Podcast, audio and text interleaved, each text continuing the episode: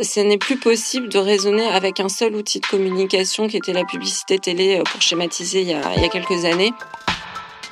Hello et bienvenue sur Influence Corner. Je suis Myriam. Je suis Lisa et on est de retour pour parler d'influence responsable. Souvenez-vous, l'été dernier, on a réalisé une capsule avec l'ARPP dans laquelle on a donné la parole à huit créateurs de contenu qui ont raconté leur cheminement vers l'influence responsable.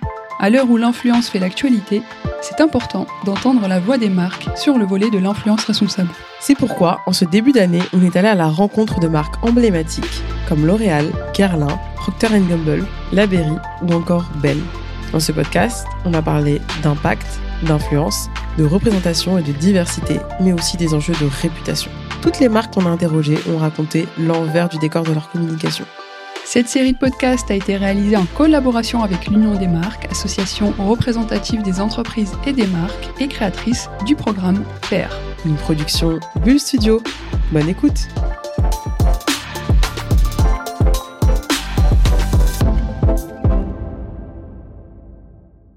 Bonjour Christine. Bonjour Myriam. Merci beaucoup de nous accorder cette interview euh, dans le cadre de la capsule euh, Influence Corner euh, X l'UDM, donc l'Union des marques. C'est dans le cadre du programme FAIR qu'on s'est rencontrés pour organiser cette prise de parole. Donc merci beaucoup et bienvenue. Merci à toi, merci pour l'accueil. Mais écoute, je te propose de commencer déjà par nous raconter ton parcours et ton histoire, parce que pour le rappeler rapidement, tu es la directrice communication du grooming pour Procter Gamble. Tu vas nous expliquer euh, en quoi ça consiste. Mais euh, d'abord, j'aimerais bien en savoir un peu plus sur euh, ton parcours et ton histoire, s'il te plaît. Eh bien, avec plaisir. Moi, j'ai commencé chez Procter Gamble il y a longtemps, c'était en 2000. Euh, donc, euh, certains de vos auditeurs sont probablement pas nés, euh, étaient pas nés à cette époque.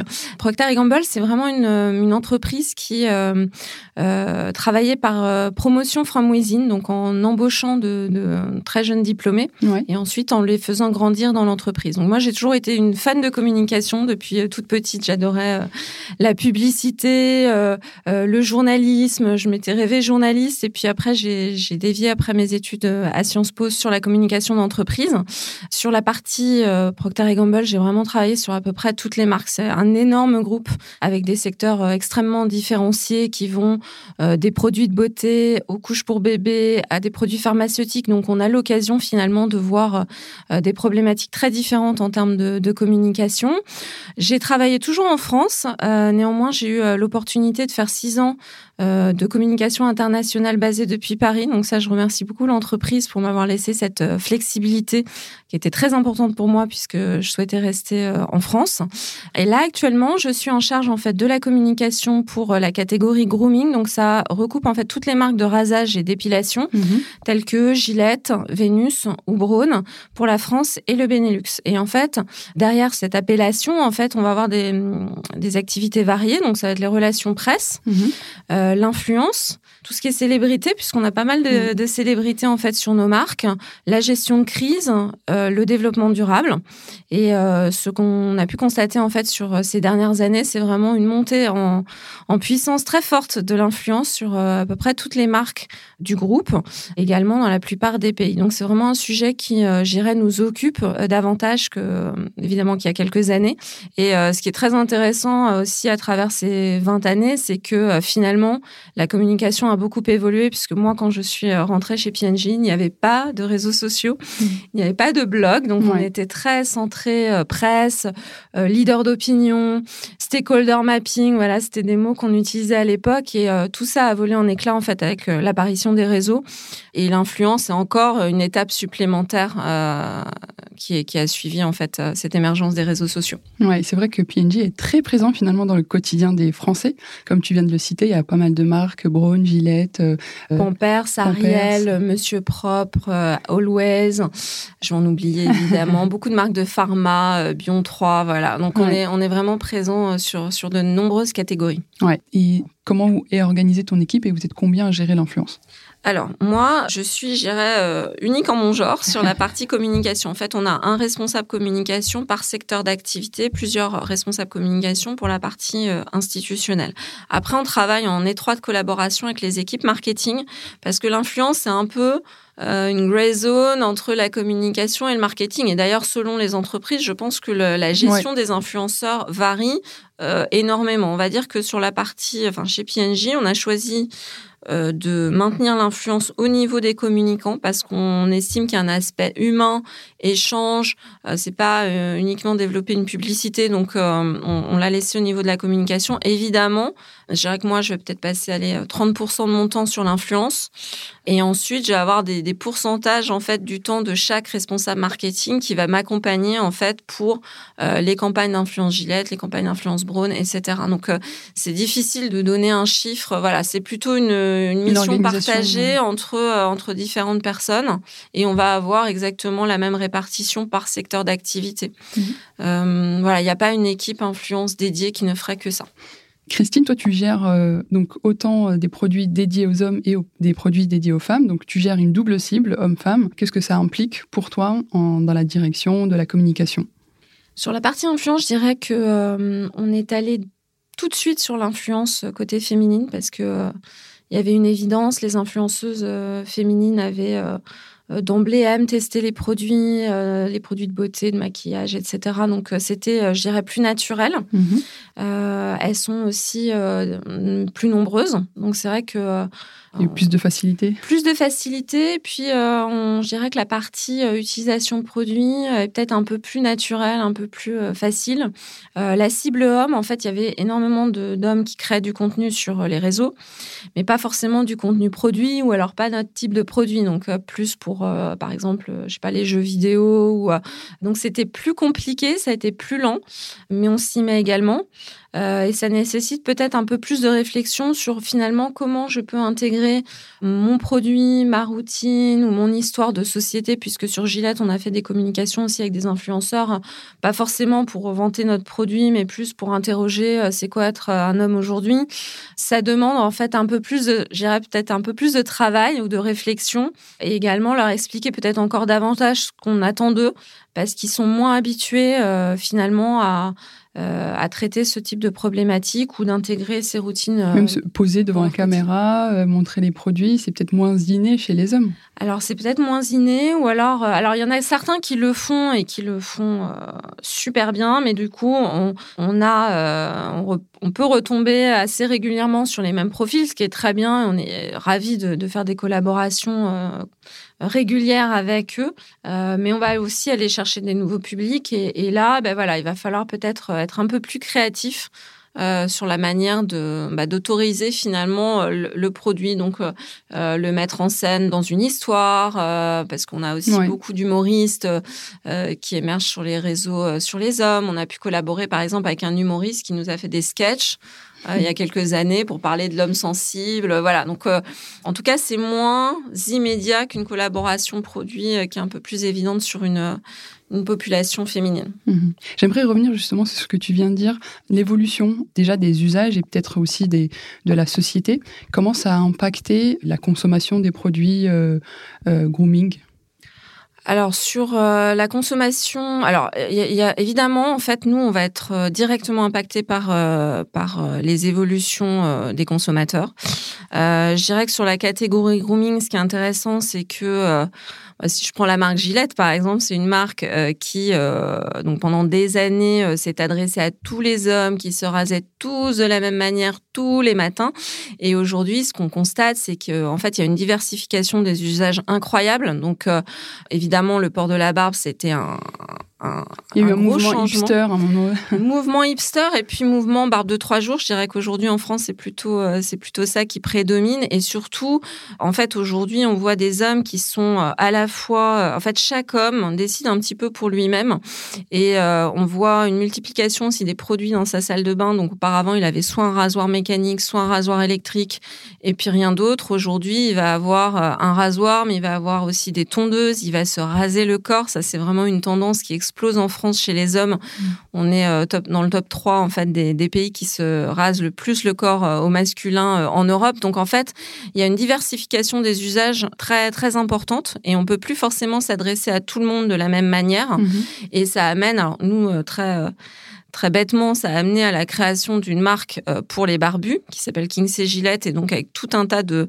à la fois d'outils pour euh, tailler sa barbe, la styliser, mais aussi des produits cosmétiques pour en prendre soin, euh, type huile pour la, pour la barbe, nettoyant, etc.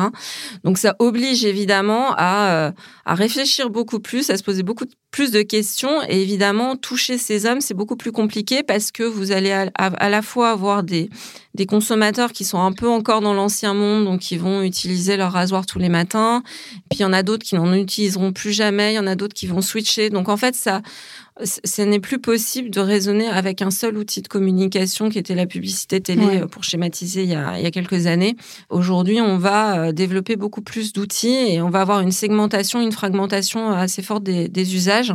Et puis, bah, ce qui a changé aussi, c'est évident, c'est que les consommateurs nous euh, nous euh, renvoient en fait à leur expérience d'utilisation. Donc euh, évidemment avec les réseaux sociaux, ben, on nous contacte sur euh, les réseaux pour soit nous dire qu'on adore notre publicité, soit pour mhm. nous dire qu'on la déteste, pour se plaindre des produits, etc. Donc il y a un échange qui est beaucoup plus je dirais équilibré entre les consommateurs d'un côté et les marques de l'autre, alors qu'avant on était sur euh, la marque s'exprime, euh, voilà, et puis on, finalement les consommateurs qu'en pensent-ils euh, À part les études internes, on n'avait pas forcément de, de, retour. Là, le retour, on peut l'avoir immédiatement. voilà, bah, si un influenceur par exemple teste de lui-même un produit et dit j'aime ou j'aime pas, c'est quelque chose qu'on n'avait pas du tout quand moi j'ai débuté. Ouais, et c'est aussi, j'ai l'impression, un moyen aussi de pousser à la créativité des marques, donc notamment bah, sur euh, Gillette, vous avez fait pas mal de choses qui ont poussé aussi à, représenter euh, les hommes dans leur pluralité. Mais juste avant de revenir sur cette campagne, peut-être un peu plus tard,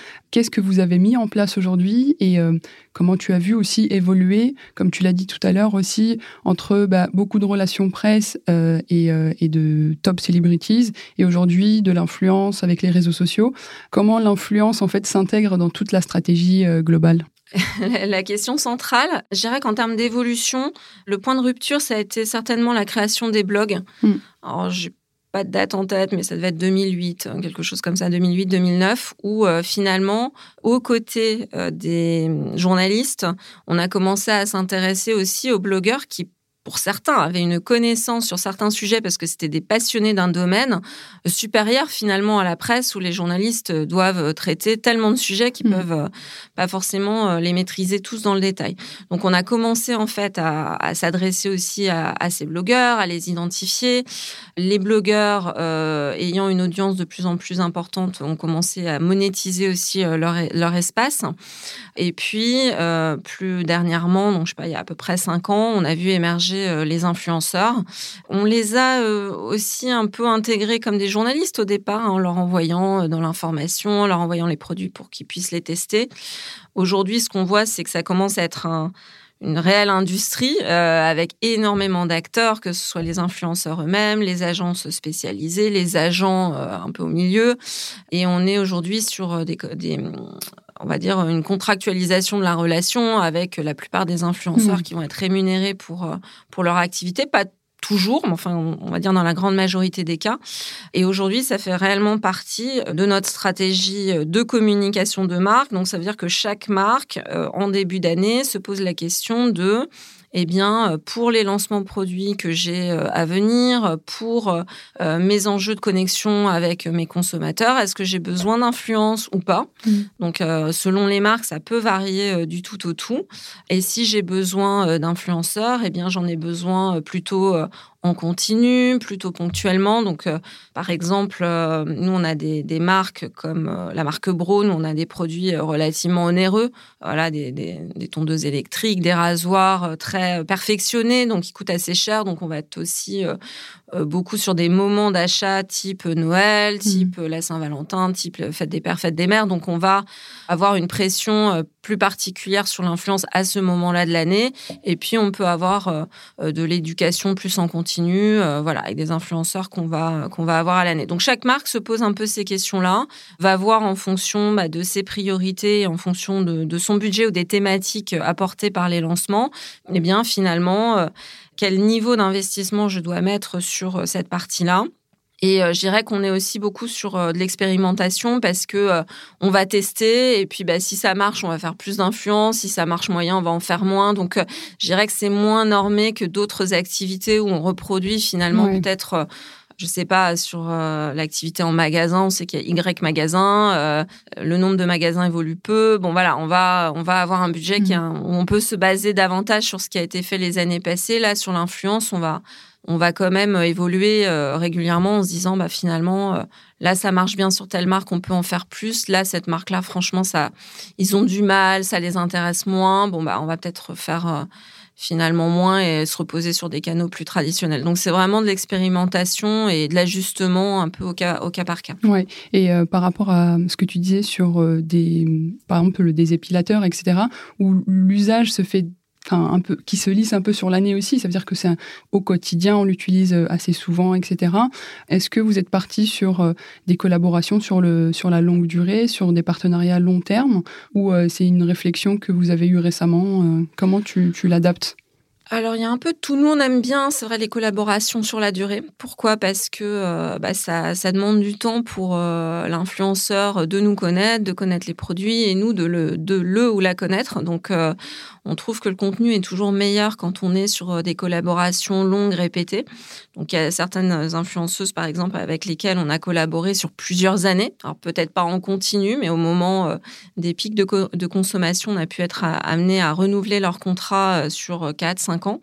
On trouve que c'est intéressant et à côté de ça, il faut pouvoir balancer avec l'arrivée de nouveaux influenceurs pour aussi exposer de nouvelles communautés parce que on sait évidemment que quand on travaille toujours avec les mêmes, bah, on va euh, re-exposer et faire finalement de la répétition sur des communautés qui sont déjà, bon, forcément peut-être grandissantes, mais avec un cœur qui reste toujours le même. Donc voilà, on fait un peu des deux, mais euh, on a conscience que les collaborations de longue durée sont plus intéressantes pour eux, pour nous, avec des coûts, je pense, aussi pour chaque poste qui vont en être, euh, enfin, qui vont être plus bas parce qu'on on va négocier en fait mm. un, nombre de contenus plus, plus élevé. Voilà. Après, c'est pas toujours possible, évidemment, ça dépend des, des budgets, des priorités. Voilà. On a mm. la théorie, la vraie vie, on va dire. C'est vrai qu'il faut s'adapter. Faut, c'est vraiment une qualité euh, qu'il faut avoir, euh, en tout cas dans les campagnes d'influence, et pouvoir s'adapter aussi aux personnes qu'on a en face, parce que c'est, on gère de l'humain et après il y a une approche individuelle aussi en fonction de chaque créateur de contenu, créatrice de contenu. Qu'est-ce qu'on a envie de faire ensemble pour co-créer euh, une belle campagne? Exactement. Et, je pense que la dimension humaine, elle est, elle est essentielle. Elle a été compliquée par le Covid mmh. parce que je pense que à la fois euh, les deux ans de Covid nous ont amené à faire plus d'influence, plus de digital. Enfin, toutes les marques mhm. s'y sont mises. Donc, évidemment, euh, on en a fait davantage, mais euh, on ne pouvait pas rencontrer physiquement mhm. les personnes avec qui on collaborait où c'était très compliqué. Donc, nous, on a, on a à cœur, par exemple, quand on commence une longue collaboration, d'avoir un contact oral avec les, les influenceurs, de pouvoir les briefer à travers une visio, leur montrer les produits, la marque l'historique, euh, nous présenter pour qu'il y ait vraiment, euh, enfin, qu'ils sachent qui pour qui ils travaillent finalement. Mm. Euh, mais ça a été rendu compliqué par le Covid. Et là, on voit. On voit finalement qu'avec, ben, on espère que c'est derrière nous, on est amené maintenant à réorganiser des événements où on peut inviter des influenceurs et mm. donc les découvrir, leur parler. Et ça, c'est c'est très agréable parce que finalement, euh, comme l'activité a explosé au moment du Covid, on n'avait pas forcément euh, cette pratique-là avant. Euh, et maintenant, on se dit, bah oui, finalement, il faut le faire parce que ça change vraiment la relation. Ouais. Et tu avais parlé aussi de l'aspect juridique avec des contrats type. Mm-hmm. Comment vous gérez cette partie juridique? Qu'est-ce que ça implique pour le, groupe par rapport à toutes les marques que vous pouvez avoir? Alors en effet, l'aspect contractuel euh, est, important. Euh, moi j'ai la chance d'être dans un grand groupe, euh, donc la partie influence, on l'a vu émerger dans de nombreux pays. Donc aujourd'hui, on a des contrats types, on va dire par région. Donc nous, on a un contrat type qui est pour l'Europe. Alors il est très long. Je pense que pour les influenceurs, c'est un peu rébarbatif, mais au moins tout y est. Euh, et euh, voilà, on, va, on ne va pas commencer une collaboration et rien ne sera posté sans que euh, ce contrat ait été signé des deux côtés. Je dirais qu'en dessous d'un certain montant, on a tendance à déléguer cette partie-là à des agences qui sont référencées, donc sur lesquelles on a toute confiance. Et voilà, ça nous protège, ça les protège parce que tout est cadré. Mmh. Et ça permet aussi, tous ces, ces contrats sont stockés sur des, euh, euh, des SharePoint, les, les juristes, enfin, toute personne, un auditeur interne qui aurait besoin d'accéder à un contrat euh, pourra le trouver euh, mm. facilement en faisant une recherche par, par pays ou par marque, de manière à ce que voilà, les choses soient les, les plus nettes possibles. Oui. Tu as parlé d'audit interne, qu'est-ce que tu entends par là? Alors, audit interne, en fait, on a la chance aussi chez PNJ de bah, d'avoir des, des, des, personnes en fait qui sont internes à l'entreprise, qui pas forcément basés en France, mais qui vont visiter comme ça euh, les différentes régions et qui vont euh, auditer nos équipes pour voir si euh, ce qu'on fait, c'est conforme à nos process internes, etc. Et il est vrai que les dernières années, il y a eu un, un intérêt particulier de ces auditeurs pour l'influence parce que c'était une nouvelle ligne, on va dire, de budget, d'activité, etc. Donc euh, voilà, ils ont ils ont regardé un petit peu ce qu'on faisait. Mais je dirais que les, on avait la chance d'avoir quand même des, procédures bien établies, euh, des contrats types, des agences référencées. Donc euh, euh voilà, il n'y a pas eu de surprise, mais en tout cas, ça montre aussi qu'on essaie de bien faire les choses et de Enfin, voilà, c'est important de pouvoir équiper toutes les personnes qui touchent à l'influence avec, on va dire, les bonnes pratiques pour éviter bah, des débordements qu'on a pu voir euh, malheureusement dans l'actualité. il y a eu beaucoup, beaucoup d'articles là-dessus euh, sur des dérives en fait des influenceurs et, des marques qui les faisaient travailler. Euh, voilà. Mm. Donc euh, nous, on, échappe à ça. Et je pense qu'aussi l'avantage, c'est aussi de pouvoir euh, prendre du recul, toi, en tant que directrice communication, sur tout ce que vous faites sur l'influence, parce que c'était toi qui me disais en préparant cette interview que tu avais réalisé que vous aviez 70 à 90 influenceurs en même temps parfois. C'est mm. énorme.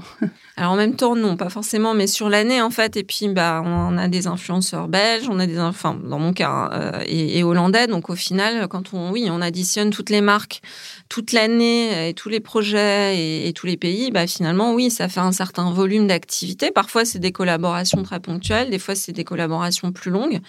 Mais oui, il y a, un volume d'activité qui est, important. Et on le voit, hein, je pense que les, influenceurs ont aussi euh, pas mal de, collaborations. Hein. quand on les suit, on, on constate de, de plus en plus. Hmm. Et en termes d'efficacité, Comment vous arrivez à déterminer des KPI, des choses qui vous permettent de dire ah bah tiens avec euh, cet influenceur là ça a super bien marché, on se verrait bien refaire une collab, ou bien euh, au contraire euh, au global en fait sur des campagnes que vous pouvez mener sur des marques. Comment vous gérez cette partie efficacité des campagnes? Je dirais qu'il y, a une dimension euh, assez humaine et euh, instinctive de dire bah là ouais c'est vraiment bien parce que la personne a bien compris ce qu'on voulait, euh, elle, a ajouté sa patte. Donc c'est vraiment quelque chose d'unique et de créatif et la personne est enthousiaste. Donc il y a un aspect très on va dire oui, qualitatif. Et puis, euh, il y a des aspects évidemment euh, quantitatifs. Donc, on va regarder par rapport aux communications qui ont été faites, ben, des, chiffres tels que combien de personnes ont été exposées à la communication, quel a été le taux d'engagement de la communauté sur ces communications-là. Est-ce que c'est réellement en ligne avec une communication qui serait non non associé à une marque, donc une communication spontanée que fait l'influenceur où euh, voilà, il raconte sa vie et puis la nôtre, est-ce que bah je sais pas, en fait deux fois moins d'engagement ou est-ce qu'au contraire, bah finalement c'est assez en ligne, on se dit bah voilà, on a réussi réellement à, à, rentrer dans voilà, dans les communications régulières de l'influenceur. Donc, on va regarder les taux d'engagement. Je dirais que c'est vraiment quelque chose qui, qui compte pour nous. On peut aussi avoir dans certains cas des, euh, des redirections euh, de, de, contenu vers euh, des, des sites marchands. Donc on va regarder combien de personnes ont, ont cliqué. Et, et, donc, potentiellement, on commençait à se dire, ah bah tiens, finalement, ce produit-là, il peut m'intéresser. Peut-être que demain, je, je, je peux l'acheter ou me le faire acheter. Voilà. Donc ça, c'est je les trois KPI euh, principaux qu'on utilise. On va pouvoir passer à la partie sur euh, l'influence responsable. Et de manière générale, j'aimerais euh, savoir qu'est-ce que pour toi ça veut dire l'influence responsable? C'est vraiment une thématique que je sens émerger très très fort. Un influenceur responsable, pour moi, ce serait comme un média responsable. Quand on lit la presse, on va avoir des articles bien construits, des gens qui ont étudier leur sujet, qui confrontent les points de vue, etc. Et puis on va avoir des articles avec des titres racoleurs et on va se dire, oulala, là là, est-ce que j'ai réellement envie de croire ce contenu? Oui, non, bah, l'influence, c'est un peu pareil. On va avoir des gens qui sont extrêmement professionnels et qui vont... Euh, avoir un, bénéfice en fait sur leur propre image et l'image des, marques avec qui ils collaborent, ou alors on va sentir que euh, finalement euh, l'influenceur euh, n'est pas sérieux, ne teste pas les produits, etc. Donc je dirais la responsabilité d'un influenceur diffère pas finalement de la responsabilité de n'importe quel professionnel à partir du moment où il est rémunéré pour une activité. Mmh. Il faut un minimum de, travail derrière. Et pour nous, c'est très important parce qu'en fait, ils vont contribuer en fait à l'image de la marque. Donc, c'est impératif que euh, on puisse euh, en effet travailler euh, en bonne intelligence avec cette personne et qu'il ne raconte pas n'importe quoi. Et voilà. Donc c'est, je dirais que c'est voilà, c'est une extension finalement de la responsabilité qu'on demande à n'importe quel partenaire commercial d'une entreprise parce qu'ils vont avoir un impact sur l'image de cette entreprise ou de ou, des marques. Et selon toi, quelles sont les, choses euh, sur lesquelles il faut faire euh, absolument attention dans le cadre d'une collaboration avec un influenceur, notamment bah, soit le côté juridique ou d'autres aspects? Avoir un contrat, c'est évidemment le minimum. Je dirais que la chose qui est venue en deuxième, assez évidente, c'est que la personne dise que c'est une collaboration rémunérée. Ça paraît évident, mais euh, je dirais que ça l'a été quasiment tout de suite hein, sur, sur nos collaborations. Enfin, c'est la première chose qu'on a demandé aux influenceurs. C'était vraiment le, premier point parce que c'était enfin, évident pour nous qu'il fallait que la personne soit honnête sur le fait que c'est une, une euh, mmh. collaboration rémunérée. Ensuite, euh, ce qui est très important également, c'est que la personne euh, investisse un minimum de temps et comprenne euh, les produits et les utilise. Mmh. Avoir quelqu'un qui ouvrirait une boîte en disant ah c'est formidable. Et derrière finalement la personne n'utilise pas les produits, euh, on pense aussi que ça a un aspect euh, trompeur finalement pour euh, les consommateurs, puisque eux vont se dire ah bah oui évidemment il l'a utilisé et peut-être non jamais. Mmh. Donc on va demander en amont du choix des, personnes avec qui on collabore si elles utilisent ces produits. Dirais peut-être pas au quotidien, mais enfin régulièrement, ou alors quand c'est des nouveaux produits ou vraiment des produits très par exemple, on a des épilateurs à lumière pulsée, tout le monde n'a pas essayé, c'est normal, c'est un produit mm. qui est encore tout, tout petit. Est-ce qu'ils sont prêts à l'utiliser?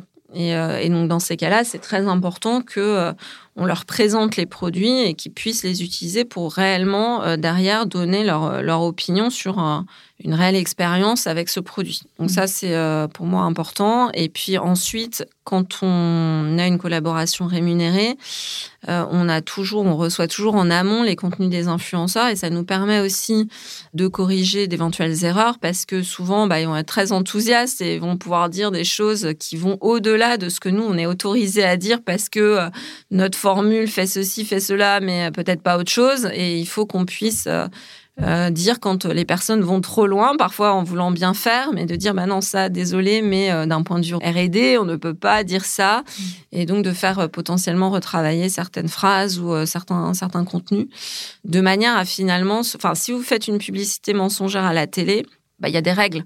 Bah, là, c'est pareil. Donc, c'est important de le faire et notamment, je pense aux allégations développement durable. On a pu avoir des produits, euh, on a par, exemple passé nos emballages de rasoirs euh, rechargeables du plastique au carton. Ça a été un énorme truc parce que faire ça au niveau mondial, c'était euh, énorme pour les, chaînes de production, etc. on demande à l'influenceur d'expliquer ça. Il faut pas qu'ils partent dans des, mm. voilà, des, élucubrations sur l'impact que ça a sur l'environnement. On va dire, bah voilà, ça a économisé Y tonnes de plastique parce que ça, c'est factuel mm. et on peut derrière le prouver euh, mm. à une personne qui nous le demanderait. Oui, on a cette preuve-là. Un, briefing euh, correct et ensuite un contrôle que finalement, il n'y ait pas d'erreur dans les contenus produits. Euh, voilà, ça va être les deux choses qu'on va faire. Hmm. Tu as parlé aussi justement de d'enjeux sociétaux comme l'écologie, comme euh, aussi plein d'aspects euh, des mutations de la société. Comment vous les intégrez dans vos collaborations? En fait, qu'est-ce que ça vous apporte d'en parler auprès des, audiences en ligne? Alors, bah, typiquement, Procter Gamble et nos marques, en particulier Gillette, Vénus, on s'est beaucoup investi ces dernières années pour avoir une représentation euh, plus juste en fait de l'intégralité de la diversité de la société dans les publicités. Donc ça a été vraiment un effort très important si je prends la marque Vénus. Il faut savoir que par exemple dans le domaine publicitaire, en 2018, j'ai pas le chiffre mis à jour, mais seuls 7% des personnes qui tournent les pubs, enfin des directeurs de production de pubs, etc., sont des femmes. Hmm. Alors que beaucoup de publicités s'adressent aux femmes. Donc sur Vénus, on a choisi de mettre des femmes derrière la caméra. Donc d'avoir, alors c'était un peu extrême, mais des castings 100% féminins derrière la caméra comme devant la caméra. Et ça, ça a amené beaucoup plus de diversité et on s'est rapidement euh, engagé à avoir euh, des femmes de, de tous âges, euh, de toute taille, avec des imperfections de peau, de ne plus faire de mmh. retouches, enfin de laisser les poils visibles. Enfin, il y a eu beaucoup beaucoup de changements.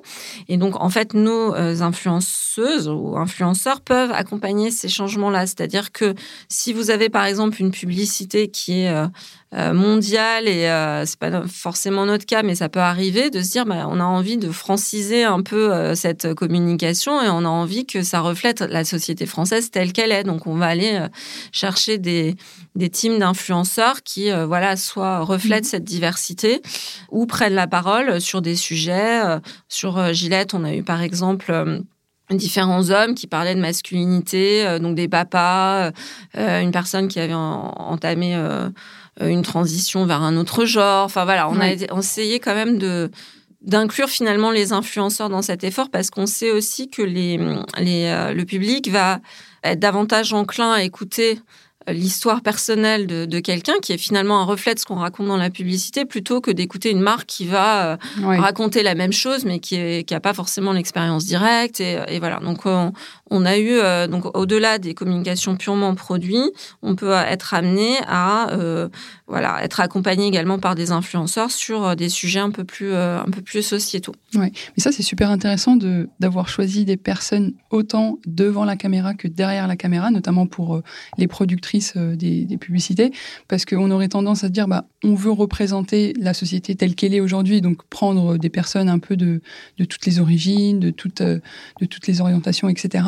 Et finalement, vous êtes allé un peu plus loin, c'est que vous avez aussi choisi de changer les personnes, en fait, euh, le point de vue en fait sur ces personnes-là à travers la sélection de femmes qui allaient parler pour les femmes finalement. Oui, tout à fait. il y a un objectif en fait total Procter Gamble Monde d'avoir 50% euh, de réalisatrices de pub. Ah voilà, euh, c'est un objectif et on nous demande régulièrement, euh, voilà, bah, pour telle nouvelle publicité réalisée en France, est-ce que vous avez bien pris, est-ce que vous respectez ce, quota? Finalement, c'est un quota, mais pourquoi? Parce que si vous êtes un homme et que vous parlez, parlez de dépilation féminine, mm.